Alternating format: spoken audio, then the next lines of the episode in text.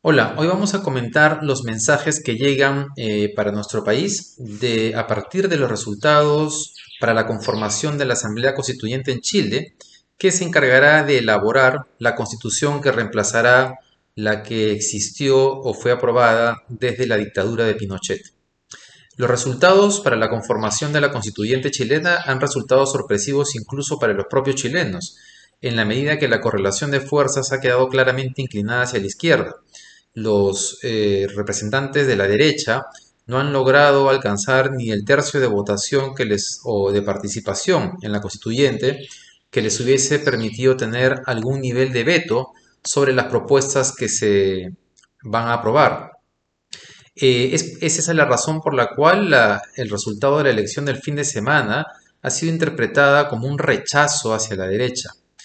Pero ojo, también hacia los partidos políticos de la concertación chilena que gobernaron hasta en cinco oportunidades desde el retorno a la democracia.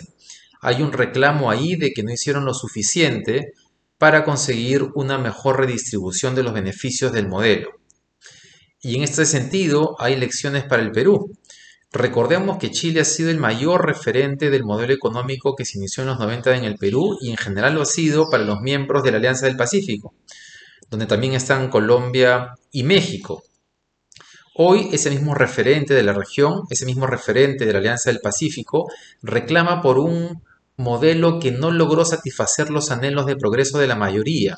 Reclama porque el crecimiento económico y del PIB per cápita, así como la reducción de la pobreza, no fueron suficientes para garantizar un nivel de bienestar mínimo y una redistribución más equitativa tanto de la riqueza como del modelo o de los beneficios del modelo en general.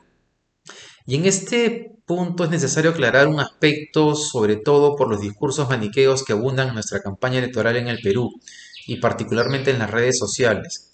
La mayor parte de la población, de la sociedad de estos países, eh, de Chile, de Perú, de la gente que está marchando en Colombia, no está cuestionando el libre mercado ni la libertad empresarial como la principal herramienta, el principal motor para la generación de riqueza.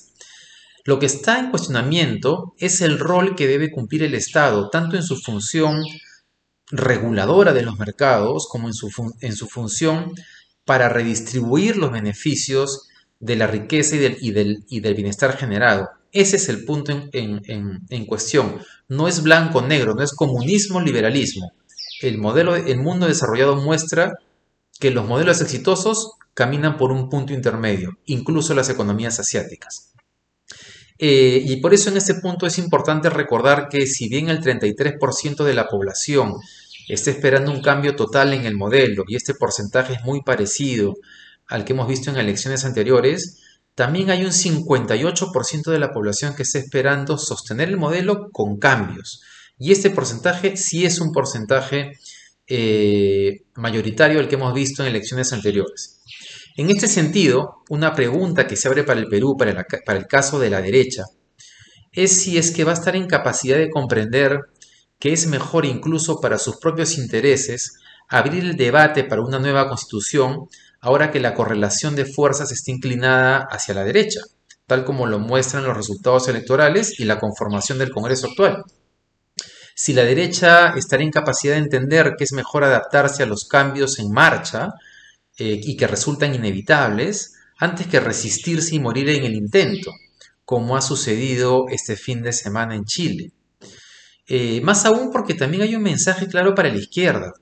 La concertación chilena, que gobernó, como hemos dicho, en cinco oportunidades del retorno a la democracia, en su ánimo de sostener los beneficios del modelo y de no hacer cambios que pudiesen ser considerados radicales, si bien impulsó reformas, está claro ahora que no llegó o no logró o no tuvo la fortaleza política para lograr eh, hacer los cambios que la sociedad esperaba y por ello el fin de semana el electorado también los ha castigado con su voto, porque la balanza está inclinada hacia la izquierda, pero por los movimientos independientes nuevos que han participado en esta elección, no por un respaldo a la concertación chilena.